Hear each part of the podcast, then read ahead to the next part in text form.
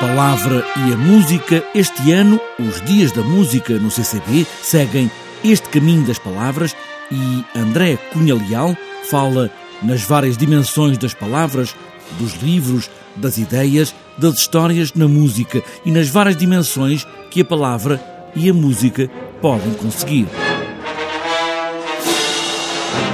Exploramos de diversas maneiras. Primeiro, naquela relação mais imediata, o letrista e o compositor. Depois, naquelas relações que na música erudita existem muito, por exemplo, o libertista de ópera e o compositor da ópera.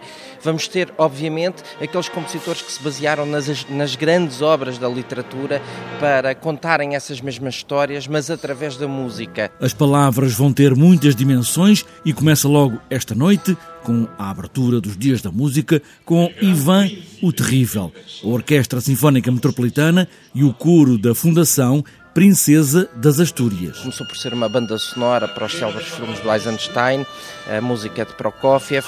Depois, um, dois anos mais tarde, transformaram isso numa grande oratória para narrador, cá temos a palavra falada, solistas, e um coro gigantesco. E, portanto, e é uma música empolgante porque fala uh, do heroísmo do povo russo, típico da, da, da, música russa e, sobretudo, da música que, uh, que era feita no contexto do regime soviético.